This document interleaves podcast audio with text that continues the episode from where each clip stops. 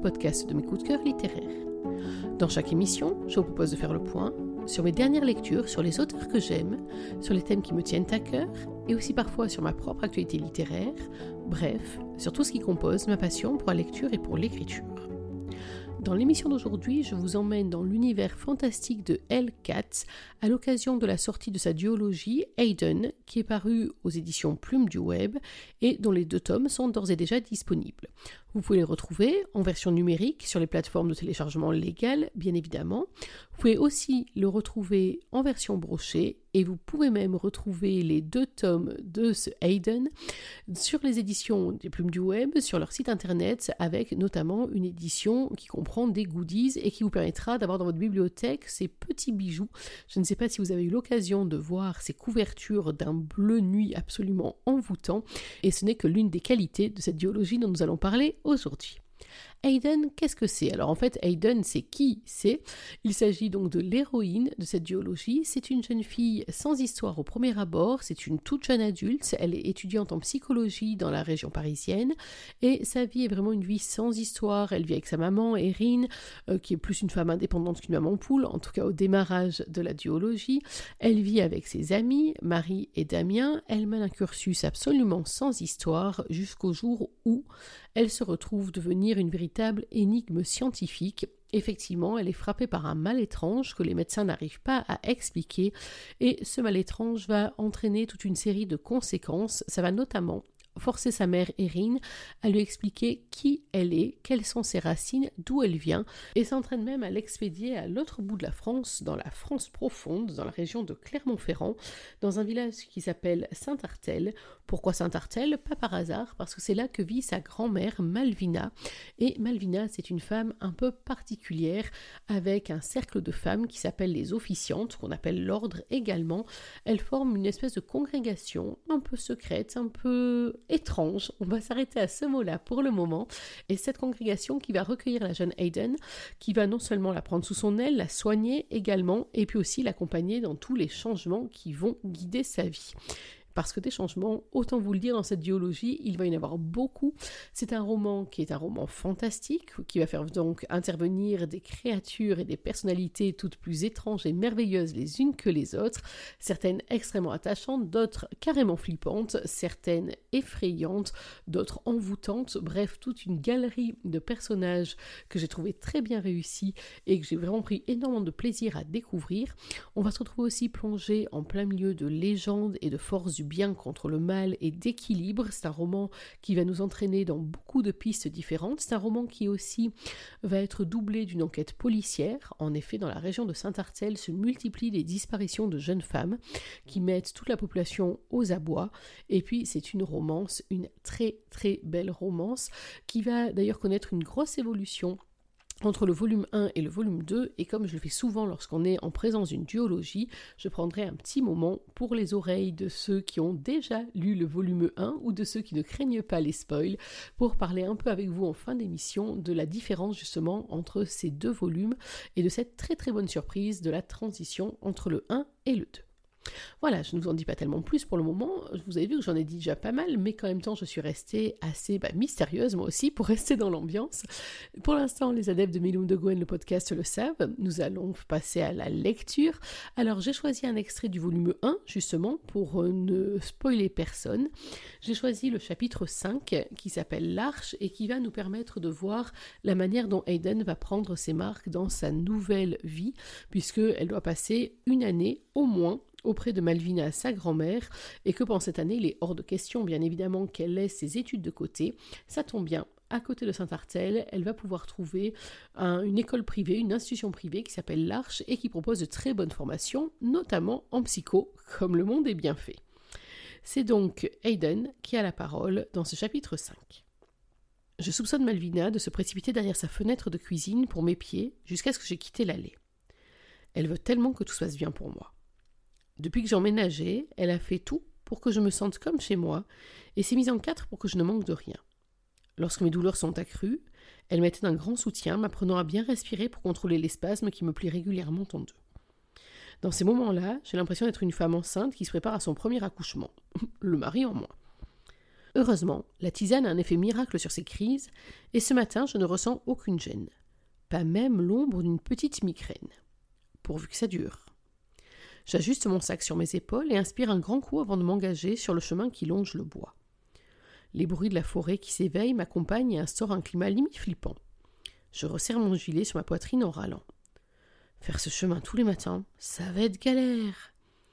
Quand au détour d'un virage, j'aperçois enfin la lumière de fenêtres éclairées, je presse le pas. Alléluia de la vie. Une silhouette marche d'un pas traînant un peu plus loin sur la route. Moi qui pensais être la seule personne de mon âge à prendre le bus, poussé par mon envie de fuir l'atmosphère glauque de la forêt, j'accélère pour attraper l'inconnu. Le type marche si lentement que je le rejoins en seulement quelques minutes. Il semble avoir dans mes âges. Arrivé à sa hauteur, je ça pour m'annoncer ma présence. Rien. Alors je recommence, plus fort. L'inconnu sursaute en se tournant vers moi avec des yeux ronds. Putain, tu m'as fait peur. Eh ben, sympa l'accueil. Je le calcule en quelques secondes. Il est assez mignon, avec ses cheveux blonds rasés sur les côtés et longs sur le dessus, ses yeux clairs et sa veste de costume sombre enfilée sur un slim aux ourlets retournés. Passé l'effet de surprise, il me détaille à son tour, le sourcil arqué comme s'il évaluait la marchandise. Ah ouais, carrément. Je m'apprête à le remettre à sa place lorsque sa bouche s'élargit sur un sourire, laissant apparaître l'éclat métallique d'un piercing sur sa langue. Il ôte les écouteurs de ses oreilles pleines d'anneaux et me tend la main. Hey, salut Tu dois être Aiden Kirdal, la petite fille de Malvina. Tout le monde parle de ton arrivée. Moi, c'est Johan, Johan Deschamps. Oh, le petit Johan de la voisine. Eh bien, il est plutôt grand en fait. Un bon mètre quatre-vingts, je dirais et il est surtout bien loin de l'idée que je m'étais faite des jeunes qui habitent ici. Son style punk chic anglais est à des années-lumière de l'image ringarde que j'avais en tête. Euh, enchanté Son attitude me laisse perplexe. Je ne suis pas habituée à ce genre d'approche. Il est vrai qu'à Paris, les relations sont plus impersonnelles, et il y a beaucoup trop de monde pour qu'on salue chaque personne croisée dans la rue. Cela étant, j'imagine que mon arrivée dans le village a alimenté toutes les conversations. Et pas forcément de manière positive. Hey, une nouvelle banshee dans la place, les amis. Johan me fixe du coin de l'œil. Donc c'est toi que je devais emmener à l'arche. Laisse-moi deviner, psycho? Ah, ok, c'est le genre de personne à se faire une opinion au premier regard. Je souris devant son air jovial. Dernière année de licence. Tu plaisantes, on va avoir des cours en commun alors, c'est cool ça. En général, je n'ai pas trop de préjugés. Mais je dois avouer que j'ai du mal à imaginer un mec comme lui en psychologie. Ça dépend de quel côté on se place.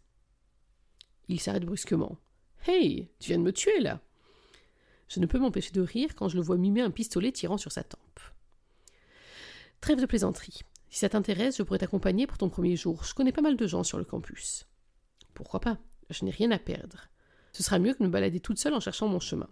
Je lui rends son sourire. Ok, c'est gentil. Lorsque nous arrivons à l'arrêt de bus, tous les yeux se tournent vers nous, et je n'ai qu'une envie, me cacher dans un trou de souris. Une méchante pulsion me pousse à faire demi-tour, mais je m'efforce de prendre un air indifférent. Quand tout à coup, une grande blonde aux cheveux longs nous saute dessus et s'empare du bras de Johan d'un geste possessif. Hey Joe, tu ne me présentes pas ta nouvelle amie? Elle se colle à lui et me toise de la tête aux pieds. Je sens mes joues s'empourprer. Cette fille est magnifique, avec ses yeux verts en amande, son visage fin et sa bouche en forme de cœur. On dirait une poupée russe. Elle est tellement belle qu'elle en devient intimidante. Joanne tente de briser le mur de glace qu'elle vient d'ériger en prenant un ton un peu trop enthousiaste. Hayden, voici Charlotte. Charlotte, Hayden. La fille me regarde en plissant des yeux comme pour évaluer mon potentiel de rivalité. J'en profite pour l'examiner à mon tour. Moi qui pensais que tous les habitants du coin étaient des ploucs, Boucle d'or est en train de me prouver par A plus B qu'on peut être stylé et moderne dans ce trou perdu.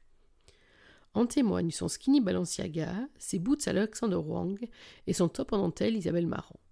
Son bras droit est recouvert de tatouages colorés qui magnifient encore son style. Aiden. Aiden Kerdal demande la fille en fronçant les sourcils. La petite fille de Malvina? Je hoche la tête presque à contre-coeur et l'interroge du regard quand elle me jauge une nouvelle fois. Hey je suis pas là pour passer un entretien d'embauche, dit. L'agacement commence à me démanger. C'est mauvais signe. Pourtant, alors que je m'apprête à rétorquer, un sourire détend subitement les traits de mon interlocutrice. Ravi de te connaître. Je suis Charlotte Villemagne de la Porte, la fille du maire. Elle me tend la main, mais son autre bras se pose sur l'épaule de Johan, histoire de bien marquer son territoire. comme si je pouvais représenter une menace. Mais tu peux m'appeler Charlie, poursuit-elle avec un sourire. Et oublie Villemagne aussi, de la porte suffira amplement. Waouh Virage à 180 degrés. Preuve que je ne suis pas si dangereuse que ça. Je me plie aux règles de bienséance et attrape fermement sa main. Ravi aussi. Sans prêter attention à ma réserve, la jeune femme se lance dans un long monologue sur sa personne. En quelques minutes seulement, elle arrive à me dresser un résumé de sa vie et de son quotidien trépidant à Saint-Artel. Et moi je l'écoute, étonné qu'on puisse avoir autant de choses à dire à une parfaite inconnue. Je finis par conclure qu'elle doit souffrir de narcissisme conversationnel parce qu'il est presque impossible d'en placer une et surtout de la faire changer de sujet. Influencé par mes cours de psycho, je me plais à l'observer d'un œil presque scientifique. Cette fille ferait un magnifique sujet d'étude. Je me mords la lèvre pour m'empêcher de rire en voyant Joanne grimacer derrière le dos de la fille. Je finis par ne plus écouter Charlotte et observe les autres personnes présentes à l'arrêt du bus. Il y a une vingtaine d'adolescents dont l'âge varie entre 11 et 20 ans. De petits groupes sont formés ça et là, tantôt agités pour les plus jeunes, tantôt sérieux pour les plus âgés. Seule une jeune fille est isolée sous l'abribus. Elle doit avoir treize ou quatorze ans, pas plus. Mais il y a quelque chose chez elle qui m'attire inexorablement. Ce n'est qu'une impression, pourtant je n'arrive pas à détacher mes yeux d'elle. Installée sur le banc, elle semble absorbée par la contemplation de ses mains posées sur ses genoux. Ses longs cheveux, lisses et fins, forment un rideau qui cache une bonne partie de son visage. Leur couleur improbable d'un blond très clair lui donne un air quasi surnaturel. Je n'en reviens pas de voir une chevelure pareille. La jeune fille sent mon regard posé sur elle, car elle lève soudain la tête vers moi. Je réprime un mouvement de recul. Une longue cicatrice traverse la partie gauche de son visage de part en part, allant du haut de son front jusqu'à sa mâchoire. Son œil gauche est aveugle, comme en témoigne son aspect vitreux et translucide. Mais l'autre, d'un noir profond et intense, me transperce comme la lame d'un rasoir. Pourtant, ce qui me frappe le plus, c'est l'expression de froideur mêlée d'une immense tristesse qu'elle affiche. J'en ai mal pour elle. Elle donne l'impression d'être sur la défensive en permanence. La pauvre. J'imagine aisément le genre de regard qu'elle a pu croiser. Je lui adresse un petit signe de tête pour créer le contact et risque un sourire franc.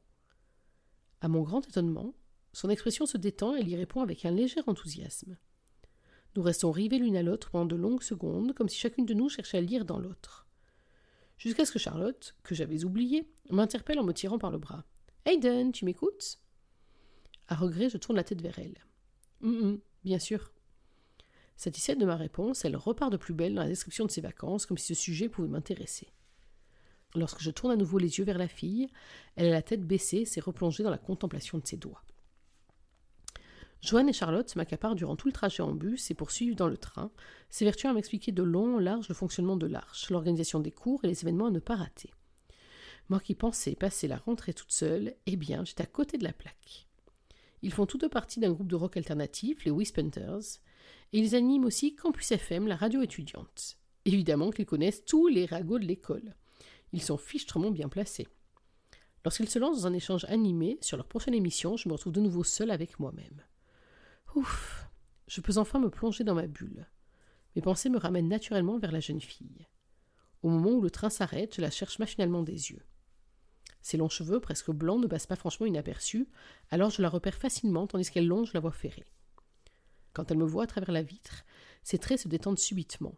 Elle m'adresse un sourire timide, je réponds par un léger signe de tête et ne peux m'empêcher de poser la question qui me brûle les lèvres depuis que j'ai croisé son regard.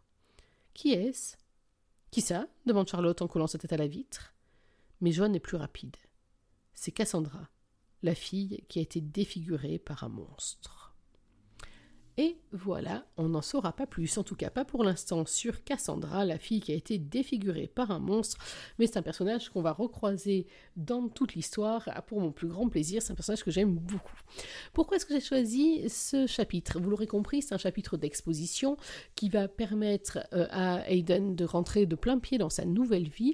Alors c'est rigolo parce que euh, au premier abord, c'est vrai que euh, Charlotte, elle fait moyennement envie comme nouvelle amie, mais on va se rendre compte dans le roman que là aussi, Hayden, en fait, ce premier matin, avant même de commencer les cours, vient de tomber sur un trio qui va avoir une place très importante dans sa vie et dans l'intrigue du roman. Et puis, on a comme ça ce placement qui se fait, et on se rend compte que euh, dans un petit troupeau mais comme Saint-Artel, Hayden Kerdal n'est pas quelqu'un qui passe inaperçu, et bien entendu, on comprendra pourquoi tout au long de l'histoire. Les raisons pour lesquelles je vous recommande cette duologie. D'abord, parce que c'est une fantaisie, on va se retrouver avec des personnages de différentes catégories. Je ne vais pas vous dire lesquels pour ne pas vous en dévoiler trop, mais en tout cas, c'est vrai qu'il y a à la fois des personnages qui sont un peu les classiques du genre dans ce genre de littérature, mais ce qui est très très futé aussi avec ce roman, c'est que justement, on va sortir du triangle classique, on va sortir des espèces traditionnelles, on va retrouver quelques-unes, vous verrez lesquelles, mais on va aussi aller beaucoup plus loin et aller découvrir ou redécouvrir des catégories surnaturelles dont on n'a pas forcément l'habitude et j'ai beaucoup aimé ça. J'ai d'autant plus aimé qu'on s'appuie également sur tout un réseau de légendes. On va croiser des légendes Namnet notamment. On va avoir comme ça des éléments qui vont nous permettre de replonger très très loin dans un certain nombre de légendes. Ça aussi, je trouve que c'est une jolie particularité de cette duologie. On a notamment un livre des légendes qui va rythmer un peu toute l'aventure, qui va à la fois donner de très bonnes indications et en même temps euh, troubler complètement l'esprit des personnages, voire brouiller les cartes. C'est là encore une très jolie trouvaille de la part de Hellcat qui euh, va donc offrir à ses personnages et à ses lecteurs des rebondissements variés, des éclairages qu'on n'attendait pas et va nous faire vraiment plonger très très loin dans les légendes, dans l'histoire, dans une certaine relation aux autres, à la nature, au bien et au mal et c'est vraiment quelque chose que j'ai trouvé très très réussi. Et justement, j'ai beaucoup aimé que dans cette histoire, on se retrouve face à des personnages qui sont en apparence tout à fait classiques, tout à fait normaux, j'allais dire, et qui pourtant se retrouvent à devoir s'emparer d'une mission, parce qu'on est vraiment dans cet ordre-là, et à devoir finalement aller puiser au plus profond d'eux-mêmes des ressources, des caractéristiques qu'ils n'attendaient pas forcément. On va trouver énormément de courage, on va trouver aussi beaucoup d'abnégation, de sens du sacrifice, de sens de l'honneur aussi. On va avoir plein de moments avec des choix cornéliens où euh, l'intérêt personnel va devoir se confronter à l'intérêt du plus grand nombre, voire l'intérêt du très grand nombre. Et j'ai trouvé qu'il y avait un aspect extrêmement moral dans ce roman, en tout cas une réflexion euh, morale dans cette duologie, qui, là encore, en font une lecture qui sort un peu des sentiers battus pour mon plus grand plaisir. Ensuite, j'ai beaucoup aimé ben, justement l'atmosphère, l'univers qui nous est dépeint. Euh, cette campagne de Saint-Artel, je ne vous cache pas qu'au démarrage, j'étais un peu comme Hayden, ça me vendait moyennement du rêve. Euh, Elkat a su en faire un décor parfait pour euh, cette duologie, un décor qu'on ne pouvait pas rêver mieux et qui donc ont permis, un décor qui a permis de poser complètement une atmosphère, une ambiance. On est très loin de la vie trépidante de la grande ville. On va plutôt avoir le temps pour de l'introspection, pour se ressourcer soi-même, pour euh, découvrir les autres aussi, pour voir toute une solidarité de communauté. Donc là aussi, c'est toute une atmosphère dans ce roman que j'ai vraiment beaucoup aimé. Autre élément fort de cette histoire, euh, c'est l'écriture d'Elkat. Alors j'avoue que je ne la connaissais pas du tout comme autrice avant d'aborder cette duologie que j'ai abordée euh, pour deux raisons principales. Un, je vous l'ai dit tout à l'heure, j'ai eu un coup de cœur pour la couverture absolument magnifique. Et deux, j'ai trouvé que le résumé était très alléchant. Donc deux bonnes raisons de foncer. Et puis trois, bien entendu, parce que lorsqu'on tape dans le registre de l'imaginaire et de la fantaisie, je suis aveuglément les publications des plumes du web. Ça fait partie comme ça de ces maisons que je suis les yeux fermés, enfin les yeux fermés, vous m'avez comprise, et toujours avec beaucoup de bonheur, mais j'ai découvert une plume qui à la fois est très simple d'accès, elle est vraiment très agréable à lire, on peut se laisser embarquer comme ça très facilement, et en même temps avec des qualités de description, et notamment dans certains chapitres, des descriptions qui font intervenir tous les sens dans quelque chose qui relève de la sculpture, de la peinture, de la fresque, enfin il y a des éléments, notamment dans le tome 2, il y a des scènes où j'ai été bouleversée aussi bien par l'intensité de ce qui est raconté que par toute la manière dont euh, les sens sont sollicités, sont mis comme ça à l'épreuve pour se représenter la scène et toute la fantasmagorie qui va avec. C'est vraiment une plume que j'ai pris beaucoup de plaisir à découvrir, notamment dans ce registre-là, et que très certainement je vais garder en vue là aussi, parce qu'elle m'a vraiment proposé un roman, une duologie qui m'a totalement embarqué avec des envolées d'une poésie très très impressionnante et à côté de ça des moments d'un carnage assez redoutable et puis des scènes d'une intensité sensuelle et érotique qui valent leur pesant de cahuètes. Il y a aussi un autre élément qui m'a beaucoup beaucoup plu dans cette duologie, c'est justement l'évolution. Le volume 1, c'est un volume d'initiation. Euh, Aiden va découvrir qui elle est, va découvrir ce que ça implique, va découvrir tous les changements qu'elle va devoir subir malgré elle. C'est donc euh, un premier tome qui va euh, avancer à son rythme, avec par moments des à très impressionnants, et puis au contraire des phases plus calmes, plus posées, où on va pouvoir réfléchir, on va pouvoir un peu appréhender ce qui est en train de se, penser, se passer, si possible qu'on puisse l'appréhender. Et puis, on va avoir en parallèle aussi, je ne vous en ai pas encore trop parlé pour le moment, une romance qui se met en place, mais vraiment une romance slow burn, euh, un ennemi to lover qui va euh, se mettre en place tout doucement, progressivement, va prendre son temps.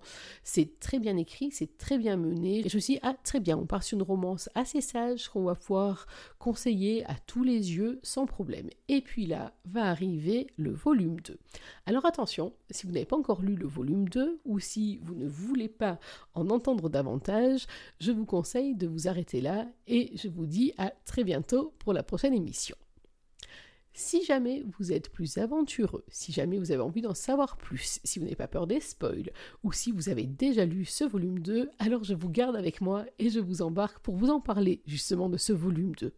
Ah là là. Si comme moi vous avez fini le tome 1 en apnée par rapport à cette découverte qu'a faite Aiden et qui implique sa relation toute neuve et qui implique oh bah, juste l'équilibre de l'humanité, un petit peu, excusez du peu quand même. Si comme moi vous avez donc fini en apnée là-dessus, je suis sûre que vous avez vous aussi dévoré ce tome 2 et je crois que dévorer est un bon terme justement pour décrire ce qui va s'y passer. Et là, j'ai été totalement subjuguée par le changement. Le changement de rythme, le changement d'ambiance, le changement d'atmosphère, en bref, tout ce qui a évolué subitement, de la même manière qu'Aiden a pris cette grande claque en lisant le livre des légendes, de la même manière, en tant que lectrice, j'ai pris une grande claque aussi avec tout ce changement-là. D'abord, on ne se le cache pas, ce volume 2, il est bouillantissime. On soupçonnait déjà Lucas d'être un personnage hors du commun, mais oh là là, on veut tous un Lucas dans notre vie, quoique, parce que c'est vrai que j'ai beaucoup aimé ce volume 2, qu'il soit beaucoup moins lisse également. Alors on est bien d'accord que par sa nature, Lucas Vesari, c'est déjà pas un personnage qu'on pourrait qualifier de lisse. On a tout un ensemble de préjugés sur son espèce, mais lorsqu'en plus on va en découvrir plus sur Lucas lui-même à l'intérieur de son clan, là je ne vous cache pas que Elkat a accompli l'exploit de me perdre complètement, de ne plus du tout savoir où je mettais les pieds. C'est fait exprès, le pire, et c'est particulièrement bien réussi. Donc il y a cette passion dévorante, il y a ces projets dont finalement Lucas parle assez peu, qui vont permettre au lecteur, et aussi quelque part à Hayden, de partir dans tout un tas de considérations, de doutes, d'interrogations, et de prendre des décisions euh, liées à tout cela, pas forcément d'ailleurs les meilleures décisions du monde, mais ça, je vous laisse découvrir.